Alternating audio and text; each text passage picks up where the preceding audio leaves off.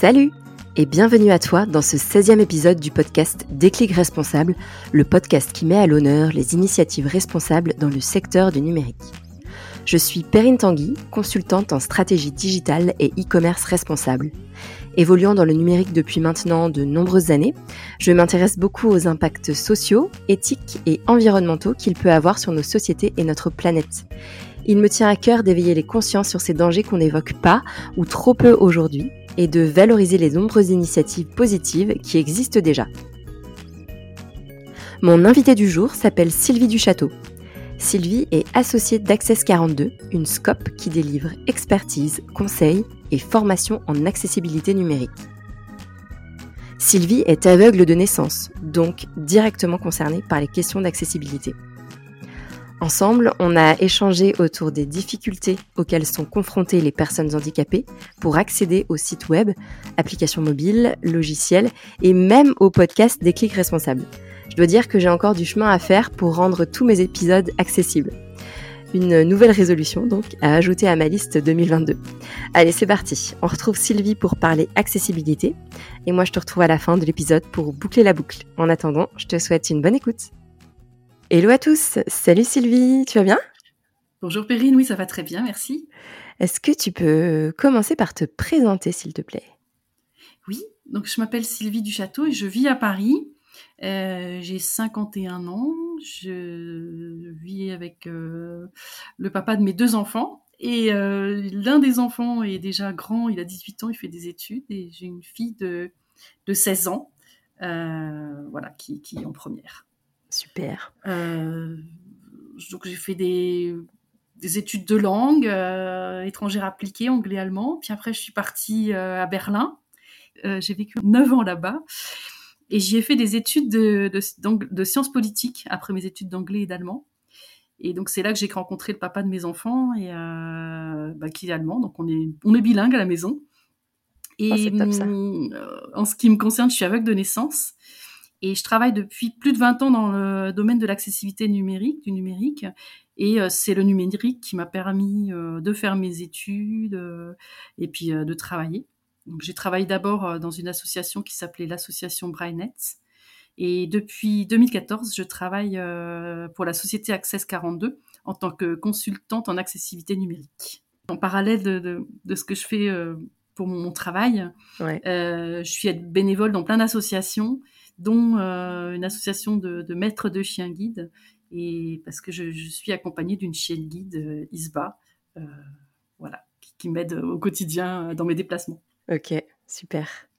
Ok, du coup, est-ce que tu peux nous présenter Access 42 maintenant? Access 42, c'est une scope qui est spécialisée dans l'accessibilité numérique. Et nous sommes une, une entreprise solidaire d'utilité sociale et, ESUS, ça s'appelle. Et nous avons euh, aujourd'hui 20 personnes qui travaillent dans cette société.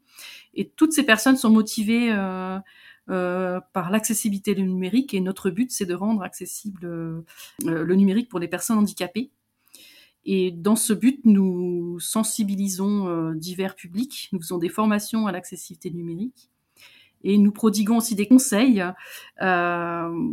auprès des organismes euh, qui veulent rendre leur contenu et leurs applications euh, accessibles pour aider notamment euh, dans la rédaction du schéma pluriannuel sur l'accessibilité des sites web publics et privés. Donc j'expliquerai peut-être après ce que c'est.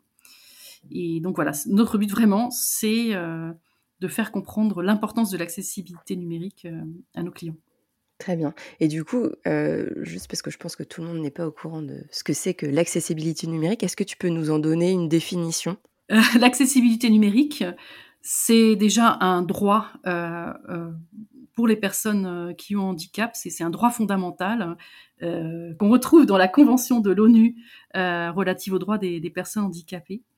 Et ça va être de permettre aux personnes qui ont un handicap d'utiliser le web et d'interagir avec le web euh, en contribuant euh, notamment sur euh, bah, tout ce qui est euh, contenu web, hein, les blogs, les réseaux sociaux, des sites de vidéos, des podcasts justement, etc. Et l'accessibilité numérique, ça signifie en fait que les personnes qui ont un handicap vont pouvoir percevoir les contenus web, l'utiliser, comprendre et interagir avec les contenus web. Euh, et donc, ça va permettre de rendre accessible le web euh, en, donnant euh, des alternatives aux éléments graphiques, donc tout ce qui est image ou vidéo, ou en permettant aux personnes de parcourir les sites web non seulement à la souris, mais aussi au clavier, parce qu'il y a des personnes qui ne peuvent pas se servir d'une souris. Euh, notamment, ce sont les, les menus déroulants. Euh, je sais pas si tu vois, euh, ouais. parfois pour faire apparaître un contenu, il faut prendre sa souris et la bouger, et ça fait apparaître un, un menu. Et ça, il faut le rendre aussi bien accessible à, à la souris qu'au clavier. Euh, ou alors, euh, parfois, il y a des petits boutons sur lesquels on peut cliquer, mais on ne peut pas accéder à ces boutons avec le clavier. Euh, voilà, il y a plein d'autres choses. Hein. Il y a aussi euh, euh, quand vous avez euh, un formulaire où il faut saisir des informations, euh, donner des exemples pour des personnes qui ont des, des, difficultés de compréhension, pour leur dire, ben voilà, là tu saisis ton numéro de téléphone, par exemple 02 03 04 05 06. et ça permet à la personne de savoir que là, elle va pas saisir des lettres, mais un numéro de téléphone ou euh, dans les formulaires toujours, c'est ça le, plus compliqué, euh, donner des étiquettes explicites au champ de formulaire. Par exemple, quand vous avez un champ nom, un champ prénom pour l'adresse de livraison et un champ nom, un champ prénom pour l'adresse de facturation, eh bien faire bien comprendre dans les étiquettes, donc le texte qui est à côté du formulaire, qu'il s'agit de l'adresse de facturation ou de l'adresse euh, de livraison. Ça permet ainsi euh, à la personne de savoir ce qu'elle doit saisir et, où elle doit le saisir. Okay. Um, et ça permettra aussi, par exemple, à des personnes qui, qui vont servir de la voix pour piloter l'ordinateur. Euh, elles vont dire à leur ordinateur clique sur le champ. Bah, S'il n'y a pas d'écoute d'étiquette explicite sur le champ nom, l'ordinateur il saura pas où cliquer. Mmh. Parce que l'ordinateur, c'est qu'un robot. Hein, oui. sait pas. ouais. Et pour, pour l'anecdote, quand même, on, on vient de passer une bonne demi-heure à paramétrer l'outil qu'on utilise pour enregistrer cet épisode de podcast. Donc euh, clairement pas un outil accessible. Voilà. Et pour la deuxième anecdote, euh, quand euh, la première fois, première fois que j'ai échangé quelques emails avec Sylvie, elle m'a demandé quel outil de retranscription j'utilisais. Et j'ai naïvement répondu une retranscription, mais pourquoi? Voilà. Donc, je, je, j'en ai honte, mais je, je le confesse. Euh, vraiment, l'accessibilité numérique, euh, je, je, voulais en faire un épisode, mais je ne savais pas ce que c'était avant. Et, euh, et voilà, et je, je, je, suis un peu euh, surprise et, ouais, et complètement hallucinée même de tout ce qui n'est pas accessible. Et, et, voilà. Oui. Et donc, désolée pour cette question totalement naïve, Sylvie. mais ce n'est pas naïf, c'est vrai, quand on ne connaît pas le sujet, on ne peut pas s'imaginer. Souvent, moi, on me dit, mais euh, ah bon, t'es aveugle, mais tu, tu peux aller sur un ordinateur? Bah oui, je peux aller sur un ordinateur. Mais comment ouais. tu fais? Bah j'ai des outils, voilà. Ouais. Et il euh, y a plein de personnes auxquelles on ne pense pas. Ouais. Euh, par exemple, que tu parlais de, de, de la transcription de, de, ce podcast, il y a beaucoup de personnes sourdes et malentendantes qui aimeraient bien écouter ton podcast oui. et qui ne pourront pas, puisque c'est que ça. de l'audio. Et donc, s'il n'y a pas de transcription, elles n'auront pas accès au, au podcast. Ouais. Et euh, encore, euh, pour, pour, pour, la petite anecdote, la première anecdote, euh, le souci, c'est souvent euh, quand je me connecte à une, une, visioconférence, par exemple, je dis est-ce que je vais y arriver? Est-ce que je vais pas y mmh. arriver? Donc, on a toujours des grands moments de solitude, même si on a testé 15 000 fois avant. Euh, la technique, c'est toujours un, souvent, malheureusement, souvent un problème. Ouais. Et du coup, Sylvie, est-ce que tu peux nous dire quels outils tu utilises euh, justement pour, euh, pour aller sur le web? Là, là quand on se parle, là, qu'est-ce que, qu'est-ce que mmh. tu utilises? Donc, tu as ton ordi Ouais, alors j'ai un ordi classique que tout le monde a. ouais. Et euh, dessus, j'y connecte ce qu'on appelle une plage braille. Okay. Euh, Peut-être que je pourrais t'envoyer te, une photo si tu ah veux ouais? illustrer sur, oui. sur le site. Oui, oui, avec plaisir. Donc en fait, c'est un appareil qui va euh, afficher en braille euh, le contenu de l'écran. Euh, donc j'ai 40 caractères devant moi. Ça veut dire que je ne vois pas tout l'écran, je ne vois que 40 caractères à, de, de, ma page web. Mmh. Donc, je peux pas avoir une vue d'ensemble de tout l'écran. Donc, si tu me dis, bah, clique sur le bouton en bas à droite, euh, bah, j'ai pas de zone géographique, en fait. Pour moi, c'est un texte qui se suit, qui se suit, qui se suit, mais j'ai mmh. pas de notion d'en bas à droite ou d'en haut à gauche. Okay. Donc ça, euh, le terminal braille, c'est euh, pour la partie des, des, des, personnes aveugles qui, qui maîtrisent le braille. Malheureusement, on est trop peu. Euh, sur les, je sais plus combien, 75 000 personnes euh, qui, qui, ne voient pas, euh, il y en a peut-être que 15 000 euh, qui, ah qui, utilisent le braille, qui lisent le braille et qui le pratiquent régulièrement. Parce que le braille, ça demande d'éduquer le toucher. Et c'est vrai que quand on perd la vue euh, à un âge à 50, 60 ans, on ne peut pas reconnaître mmh. les points braille comme, comme moi j'aurais pu reconnaître à, à 6 ans. Mmh, Donc pour cela, il y a un autre outil que j'utilise aussi, mais que j'ai coupé là parce que sinon je t'entendrai plus. c'est ce qu'on appelle la synthèse vocale. Donc c'est une voix euh, synthétique qui euh, va euh, prononcer le texte à l'écran. Et pour que ça fonctionne, on a ce qu'on appelle un lecteur d'écran, donc c'est le nom de l'outil, qui est un, outil qu'on installe en plus sur l'ordinateur ou qui est présent hein, déjà sur certains outils. Par exemple, si vous l'avez sur l'iPhone, si vous l'avez sur le Mac, vous l'avez sur les téléphones euh, Android.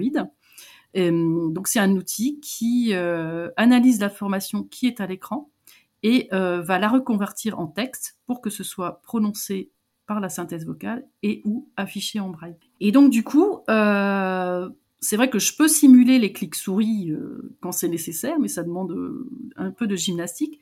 Mais quand j'accède à l'ordinateur, je n'utilise que le clavier. Hmm. Donc c'est pour ça tout à l'heure, euh, quand j'ai demandé de l'aide, j'ai désactivé tout de suite la souris parce que quand tu passes au-dessus de la souris, euh, ça fait bouger la souris et des fois ça t'envoie euh, dans d'autres endroits. c'est pas toujours évident. ok, ouais, non, c'est sûr qu'on s'imagine pas en fait en tant que voyant, on s'imagine pas ce que vous pouvez vivre et quels outils, enfin à quel point il faut vous équiper pour pour que tout vous soit accessible, quoi. Et encore tout. Oui, euh. alors ces outils en plus sont très chers. Hein, euh, il en existe des gratuits, évidemment, mais si on veut s'équiper pour son entreprise, parfois on est obligé d'acheter euh, un, outil performant, un lecteur d'écran performant. La plage braille, pareil, elle coûte, celle que j'ai là que j'utilise, elle coûte quand même dans les 5000 euros. Mmh, donc il nous faut des outils performants pour accéder au web. Donc là, on a, on a parlé de, des personnes aveugles, mais toutes les autres qui ont d'autres handicaps dans une autre, dans, dans une certaine mesure, euh, elles vont aussi être concernées par euh, l'accessibilité. Euh, donc, il y a, y a, on parlait des personnes sourdes, on parlait des personnes qui ont des difficultés de concentration, mais on peut aussi parler au niveau mobile des personnes qui sont, par exemple, dans un, dans un fauteuil, qui ne peuvent pas se servir de leurs mains pour tenir leur téléphone et le tourner. Donc, elles vont fixer le téléphone au fauteuil et piloter le téléphone soit du regard, soit à la voix. Donc, hmm. si vous obligez les, personnes qui consultent votre site à tourner le téléphone en paysage ou en mode portrait euh, selon, bah, la personne ne pourra pas parce que le téléphone est fixé au fauteuil. Et donc, elle peut pas le tourner. Euh, donc voilà. Et l'accessibilité ensuite, ça va permettre, euh, quand c'est bien codé, aux personnes qui en ont besoin de modifier euh, la taille des caractères selon ce qu'elles voient. Par exemple, souvent c'est écrit en tout petit, hein, en 8, 9, 10, donc elles pourront l'agrandir en, en, 16, en 24, en 32. Modifier la police, euh, donc par exemple choisir une police peut-être plus, lisible. L'interlignage entre les, mots et entre les lignes, enfin l'espace entre les mots et les lignes. Et euh, l'espacement même entre les caractères. Euh, pour qu'elles puissent lire plus facilement euh, les textes écrits. Et hum, donc on, a parlé des personnes euh, non-voyantes, des sourds. Est-ce que tu, tu, sais quelle est la part d'utilisateurs en France qui est concernée par l'accessibilité? Oui, alors cette réponse est difficile à, donner parce qu'aujourd'hui, on n'effectue plus de, de recensement sur le nombre de personnes handicapées hum, en France on n'a plus le droit de demander lors, du recensement. Euh, donc on peut avoir euh, cette information lorsque des personnes souhaitent, veulent, peuvent euh, faire une demande de reconnaissance de personnes handicapées auprès de ce qu'on appelle la MDPH, la maison départementale pour les personnes handicapées. Donc toutes les personnes qui ont fait la demande, on peut les recenser, donc on sait combien il y en a. Mais il y a beaucoup de personnes qui n'acceptent pas leur handicap, qui ne savent pas que la difficulté qu'elles ont, c'est un handicap, mhm. euh, ou qui ne veulent pas euh, qu'on admette qu'elles sont qu'elles ont un handicap parce que on se dit ça y est, je vais être stigmatisée, etc. Et donc elles ne font pas la démarche euh, auprès de la NDPH. Et donc, ces personnes-là, on ne peut pas les, les comptabiliser. Donc, du coup, il y a beaucoup de personnes qui se disent qu'elles sont limitées dans leurs activités, ça je mettrais ça entre guillemets, parce qu'elles ne peuvent pas soulever des charges lourdes, parce qu'elles ont des douleurs chroniques et il y a des jours où elles sont fatiguées. Mais pour elles, ce n'est pas un handicap et elles ne veulent pas se, considérer comme handicapées. Mmh donc du coup, il faut compter donc toutes ces personnes qu'on ne soupçonne pas et il faut compter les personnes qui parce qu'elles sont un peu plus âgées, vont avoir des facultés euh, euh, visuelles, euh, auditives, motrices ou intellectuelles qui vont diminuer à cause de, l'âge qui avance. Et donc, du coup, elles vont se retrouver handicapées aussi devant un site web qui n'est pas accessible. Donc, en tout, euh, on estime aujourd'hui euh, le nombre de personnes concernées euh, en, en, comptant toutes ces personnes-là, hein, qu'on connaît ou qu'on ne connaît pas. On, on, estime ce nombre de personnes à 20 millions de personnes. Ah oui. mais en fait, nous, notre, notre avis, c'est que quoi qu'il en soit, qu'il y en ait 20 millions ou 3 de personnes, euh, c'est pas le, le, plus important. Ce qui est important, c'est que les personnes handicapés aient accès à l'information et accès au web, parce que c'est un droit hmm. euh, qui est ancré dans la Convention de l'ONU dont, je vous parlais euh, tout à l'heure. C'est super important donc, que, ces personnes ne soient plus exclues de la société, puisque à cause de leur handicap, euh, elles, sont, elles sont parfois exclues du, du physique, et donc que grâce au, au numérique, elles puissent accéder à l'information comme tout le monde. 20 millions, c'est énorme. Oui, ça peut être beaucoup. comme, comme je dis, hein, c'est pas, c'est pas le, plus important. Le plus important, c'est que souvent, quand on est devant un site inaccessible, on est vraiment frustré quand on ne peut pas faire la, démarche parce qu'on se dit le numérique, il est là pour nous faciliter les choses. Et puis non, il est là et on ne peut quand même pas faire. c'est ça. Ça, c'est vraiment très frustrant. Ouais, j'imagine. Et du coup, euh, bon, on a un peu préparé cet épisode et tu me disais qu'il y a une loi qui existe euh, que, que, les sites, les applications mobiles, métiers, logiciels et, contenus numériques doivent respecter. Est-ce que tu peux nous en dire plus? Oui, bien sûr. il existe une directive européenne sur l'accessibilité numérique qui a été transposée dans le droit français grâce à la loi de 2005, hein, qui a été mise à jour depuis, mais cette loi de 2005 et la loi sur l'égalité des chances, la participation et la citoyenneté des personnes handicapées dans la société. Et cette loi euh, bon, a eu, euh, au niveau de l'accessibilité numérique, ça a été très difficile de la faire euh, respecter, parce qu'au départ, la loi disait que les sites publics, elle, concernait juste, elle concernait juste les sites publics au départ, et elle disait qu'il fallait rendre les sites publics accessibles d'ici 2011, et les sites de collectivités locales d'ici 2012 et on est en 2022. et donc euh, depuis, on s'est aperçu que ça, ça avançait pas vite. Il y avait quelques pourcents de sites euh, qui étaient accessibles, de, 3%. Et donc, euh, depuis, en application de la directive européenne qui demandait à ce que tous les États membres aient des sites publics et, privés accessibles, il y a eu un décret d'application qui est sorti en juillet 2019, demandant à ce que les sites publics, ceux qui ont une mission de service public, les entreprises dont le chiffre d'affaires est supérieur à 250 millions d'euros par an soient accessibles euh, pour les personnes handicapées. Euh, ce décret euh, ne concerne pas seulement les sites web et les, sites web, mais il concerne aussi les, applications mobiles, donc voilà, nouvellement créées, mhm. et aussi les, le, mobilier urbain, par exemple une machine, un distributeur de, de billets euh, de métro, euh, voilà, ah doit aussi être accessible parce qu'il hmm. y a du numérique dedans. Et donc, en ce qui concerne les applications accessibles, euh, elles doivent l'être depuis l'été 2021. Donc pour les applications publiques, c'était juin 2021 et pour les applications privées, c'est juillet 2021. Et du coup, est-ce que c'est le cas? Est-ce qu'elles se sont eh conformées? ben, Malheureusement, non, il y en a hmm. trop peu trop peu aujourd'hui qui sont accessibles. Donc la France doit aujourd'hui euh, fournir euh, à l'Union euh, à l'Union européenne un état des lieux de l'accessibilité des, services numériques. Et malheureusement aujourd'hui, on attend toujours le rapport sur le niveau d'accessibilité des, sites publics. Ok.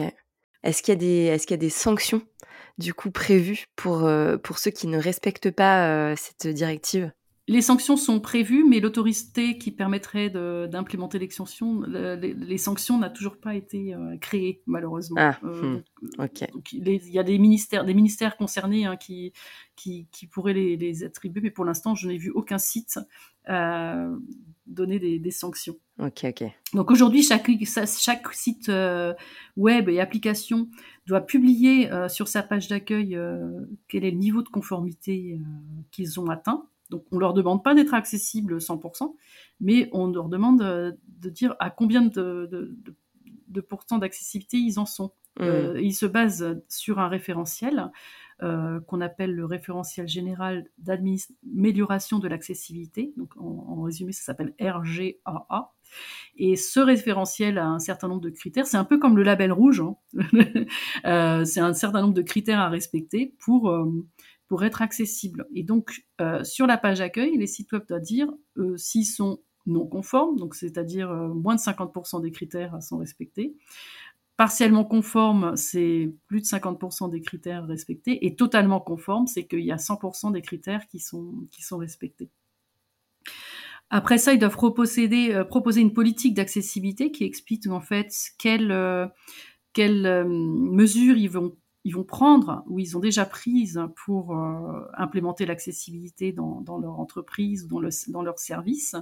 Donc la mesure, ça va de la, déjà il faut que la direction soit d'accord, il faut que euh, ils ont peut-être de la sensibilisation de leurs collaborateurs, que les gens soient formés et qu'ils aient pourquoi pas une personne experte, une personne référente euh, en accessibilité numérique qui, qui, les aiguille un peu dans la mise en place de, la politique d'accessibilité. Et euh, donc pour ça, ils vont euh, écrire un schéma pluriannuel. Hein. donc c'est un peu une politique sur trois ans euh, qui explique comment ils vont, quelles actions ils vont entreprendre tous les ans pour mettre en place l'accessibilité. Sachant que ces actions peuvent être modifiées si on s'aperçoit qu'on n'a pas tout fini au bout d'un an, on peut très bien modifier les actions. Mais il faut vraiment qu'on puisse prouver qu'on va prendre en compte l'accessibilité. Et enfin, euh, donc on a sur chaque site, euh, l'idéal c'est d'expliquer euh, si l'audit d'accessibilité a été fait, si on est conforme, partiellement conforme, etc. Et si la personne a un souci d'accès au site, il faut donner un moyen de contact, dire voilà, si vous n'arrivez pas à faire telle ou telle chose sur le site, vous pouvez contacter telle adresse ou appeler quel tel numéro de téléphone. Et il y a aussi la possibilité de contacter la personne défenseur des droits euh, dans, dans, le cas où la personne a, des difficultés et n'obtient pas de réponse euh, sur l'accessibilité du site. Ok. Et du coup, chez Access 42, vous, vous accompagnez ces, euh, je vais dire ces, ces entreprises-là, mais c'est souvent du service public. Vous, vous, les accompagnez sur, sur la rédaction du, du document oui, pluriannuel, c'est ça? Oui, c'est ça. On, on, les accompagne, bah, on fait des audits. Euh, donc comme ça, on peut, on peut euh, déterminer si le site est conforme, pas conforme ou partiellement conforme.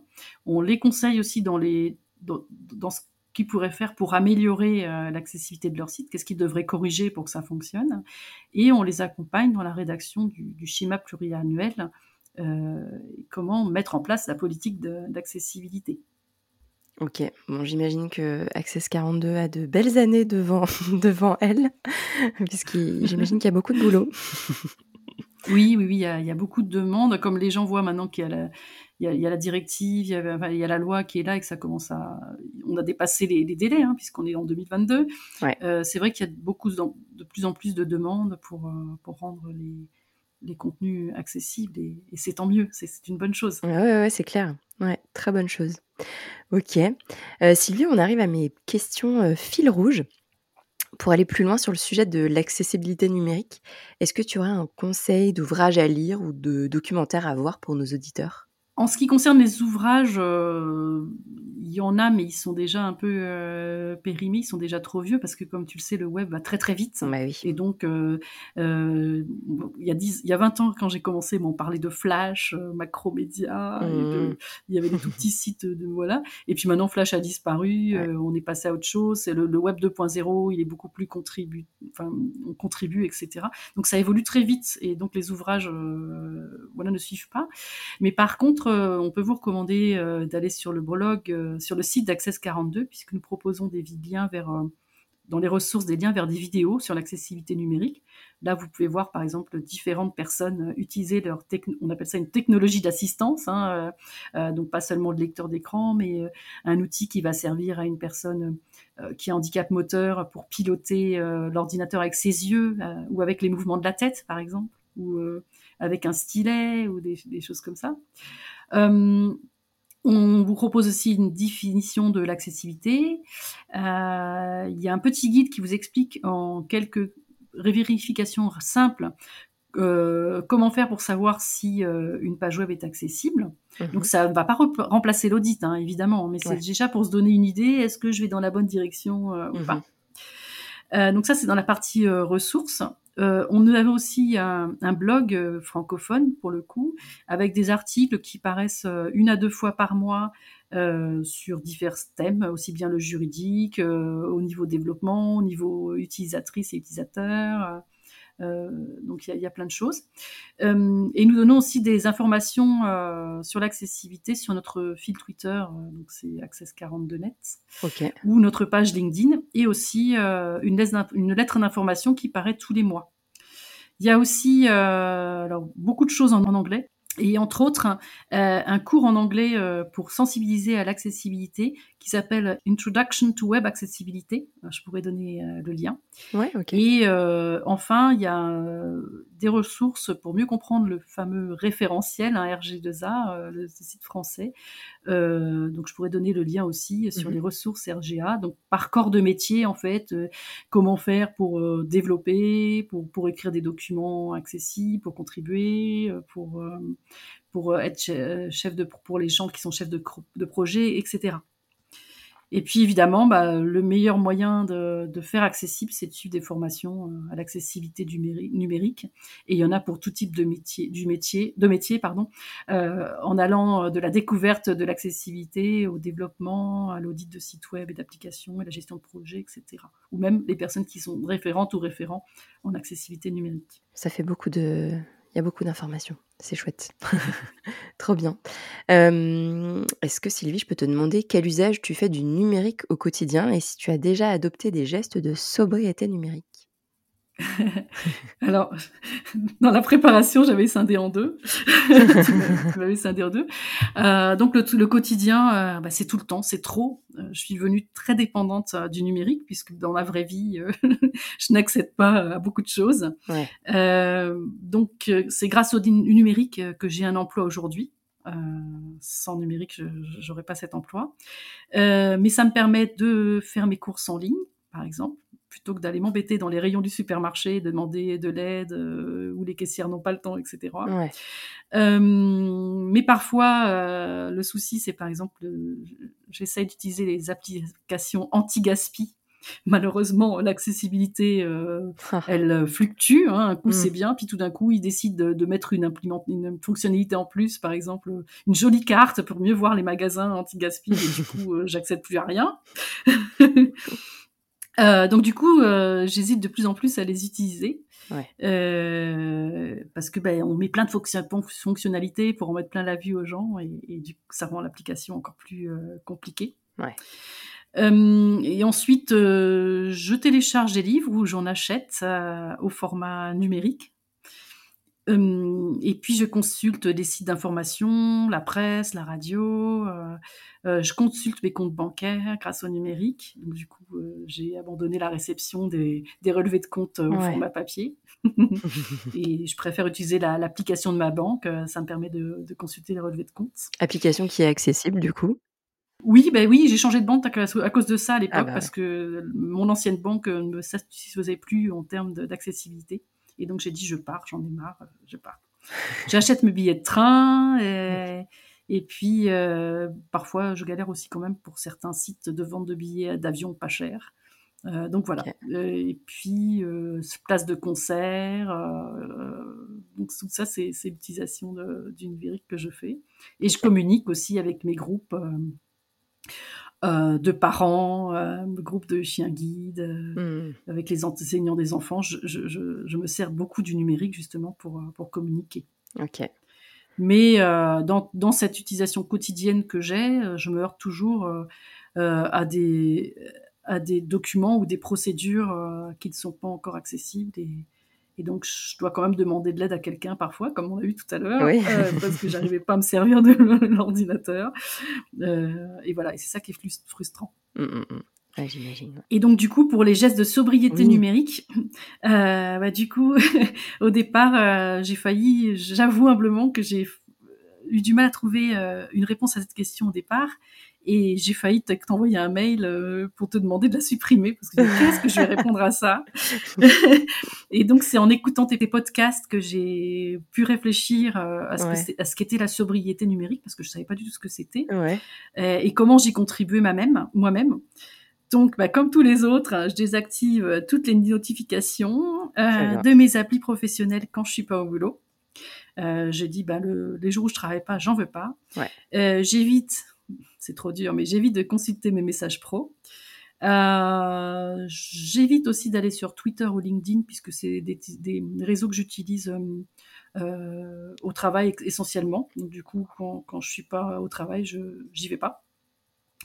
Euh, et côté perso, euh, c'est évidemment beaucoup plus difficile, hein, comme je disais, puisque le numérique compense mon handicap et me permet d'accéder à des choses auxquelles je n'accède pas dans la vraie vie. Mmh. Euh, rien que signer un document, etc. Et euh, donc du coup, malheureusement, j'ai pas réussi à sortir le téléphone de ma chambre, comme certains d'entre vous font. Euh, mais euh, j'ai déjà expérimenté la déconnexion euh, pendant les vacances, c'est-à-dire de pas répondre aux, aux, messages WhatsApp ou aux mails, etc. Et là, dans le week-end prochain que j'envisage pour partir à, Berlin, j'ai décidé de ne conserver que les appels téléphoniques et les textos et de désactiver euh, tout le reste. à l'ancienne, comme quand on avait nos, nos petits 3310. voilà, sauf que bon, euh, je garderai quand même l'iPhone parce que c'est quand même plus, plus facile que les, que les, que les, euh, que, que les 3310. euh, malheureusement, j'avoue, euh, contrairement à tous les invités d'avant, j'ai beaucoup trop d'outils numériques ici, trop d'ordinateurs, trop de téléphones. Euh... euh ouais, mais pour toi, voilà. c'est indispensable. Et c'est indispensable. Et surtout, par exemple, bah, comme je disais, mes livres sont dans le téléphone au format numérique. Donc, je suis obligée de prendre mon, mon, mon téléphone pour lire. Parce qu'un livre en braille, pour vous donner une idée, Les Misérables de Victor Hugo, ça représente 50 énormes volumes en braille. Donc déjà, ça se transporte pas. Et euh, mmh. bah, le mettre dans le lit, euh, bon, j'aurais qu'un tout petit bout euh, de, des Misérables, alors que alors que le, le, format numérique, ça tient vraiment dans le téléphone ou sur une clé USB. Ouais, ouais, pour le coup, c'est euh, génial comme outil numérique oui. pour vous. C'est pour bien. ça qu'on a les outils, on a euh, euh, le numérique et quand c'est pas accessible, c'est frustrant parce que du coup, on, on peut pas bah ouais, utiliser comme il faudrait. J'imagine. Bon, et puis la dernière question qui est toujours un peu piégeuse, euh, qui est euh, comment est-ce que toi tu vois l'avenir du numérique en France et dans le monde? Eh bien, justement, j'y ai réfléchi aussi aux pièces, je peux pas tomber dedans? Et euh, comme euh, beaucoup de tes euh, autres invités, je voulais aussi finir dans le positif. Pour moi, c'est déjà, je, je, vois le numérique, l'avenir du numérique dans un numérique accessible. Avec un numérique accessible, nous autres, les personnes handicapées, nous allons pouvoir nous impliquer complètement dans la société et y participer comme tout le monde et pas être de nouveau exclus. Et pour moi, l'avenir du numérique en France et dans le monde sera radieux si le numérique devient accessible. Donc si vous respectez les euh, recommandations d'accessibilité. Et dans le cas contraire, euh, les personnes handicapées euh, seront à nouveau, exclues de la société. Et c'est ce qui se passe aujourd'hui, puisque la plupart des sites et applications mobiles ne respectent pas encore les recommandations d'accessibilité. Et pour corriger cela, je vois deux solutions. Euh, il faut que les, équipes qui sont en charge des sites et applications se forment à l'accessibilité numérique afin de produire euh, des interfaces et des contenus accessibles. Et euh, il faut aussi donc intégrer la formation pas dans une heure comme ça dans, la formation initiale, mais en, en, tant que fil rouge de la formation à l'école et, et partout. Et le deuxième axe, c'est aider les personnes qui ont un handicap à acquérir des outils euh, spécialisés euh, dont elles ont besoin, hein, donc acquérir euh, une plage braille, acquérir un, un, outil de pilotage de l'informatique par le regard, pour qu'ensuite elles puissent utiliser le numérique et pour que ça les aide à, il faut aussi les aider à se former à l'utilisation de ces outils parce que souvent on a des gens qui ne savent pas servir de les outils et donc qui ne peuvent pas tirer profit de tout ce qu'on aura mis en place en termes d'accessibilité numérique. Très bien. Et, justement, ça, me, faisait penser, euh, quand tu parlais d'intégrer en fil rouge dans une formation euh, le, concept d'accessibilité numérique, est-ce qu'aujourd'hui, il y a des écoles informatiques qui, euh, proposent ça dans leur parcours de formation? Pour l'instant, il n'y en a pas beaucoup. Ils, proposent une heure comme ça de sensibilisation. Mais ce qu'il faudrait, c'est que les enseignants soient. C'est pas à nous hein, de le faire, c'est aux enseignants à être formés pour que euh, quand ils forment euh, leurs étudiants, leurs élèves, et, qu'ils leur apprennent par exemple à créer un, fichier HTML, qui leur disent c'est super important si tu mets une image, de donner une alternative textuelle à l'image. Et souvent, malheureusement, je vois dans la formation de mon fils, il en a un tout petit peu parlé. Ah non, mais c'est pas grave c'est pas grave si tu mets pas d'alternative. Ils ne comprennent pas en fait l'impact que ça a pour certaines personnes si on fait accessible. Ouais, c'est ça. Bon, eh bien, si, si jamais il y a des profs d'informatique qui nous écoutent, peut-être qu'ils comprendront que, que c'est important. Ok, bon, bah, trop chouette. Merci beaucoup Sylvie pour, euh, pour le partage de toutes ces chouettes informations. Mais je t'en prie, avec plaisir. J'espère que ça fera avancer le schmilblick. bah ouais, j'espère aussi. En tout cas, c'était hyper intéressant. Euh, J'en ressors euh, grandi et, et pleine de, bonnes résolutions euh, à me dire, voilà, faut que mes épisodes soient retranscrits. Mhm.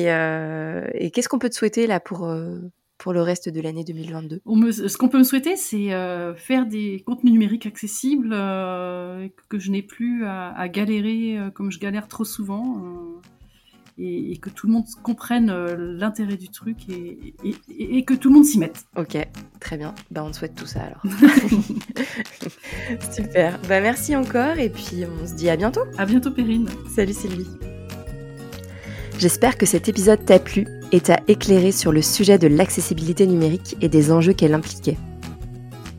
De mon côté, je retiens que pour que le web soit totalement inclusif, il doit avant tout être accessible à tous. Et pour ça, on a tous encore beaucoup de chemin à faire sur les normes à mettre en place. D'autres épisodes de ce podcast arrivent bientôt, avec des sujets tout aussi passionnants. Pour te tenir au courant, n'hésite pas à me retrouver sur LinkedIn sous Perrine Tanguy ou sur le compte Déclic Responsable d'Instagram. Enfin, si tu as aimé cet épisode, n'hésite pas à le partager et à mettre 5 jolies petites étoiles sur Apple Podcast. Je te souhaite de passer une belle journée. N'oublie pas d'adopter des gestes simples de sobriété numérique comme éteindre ta box le soir avant de t'endormir. À très vite.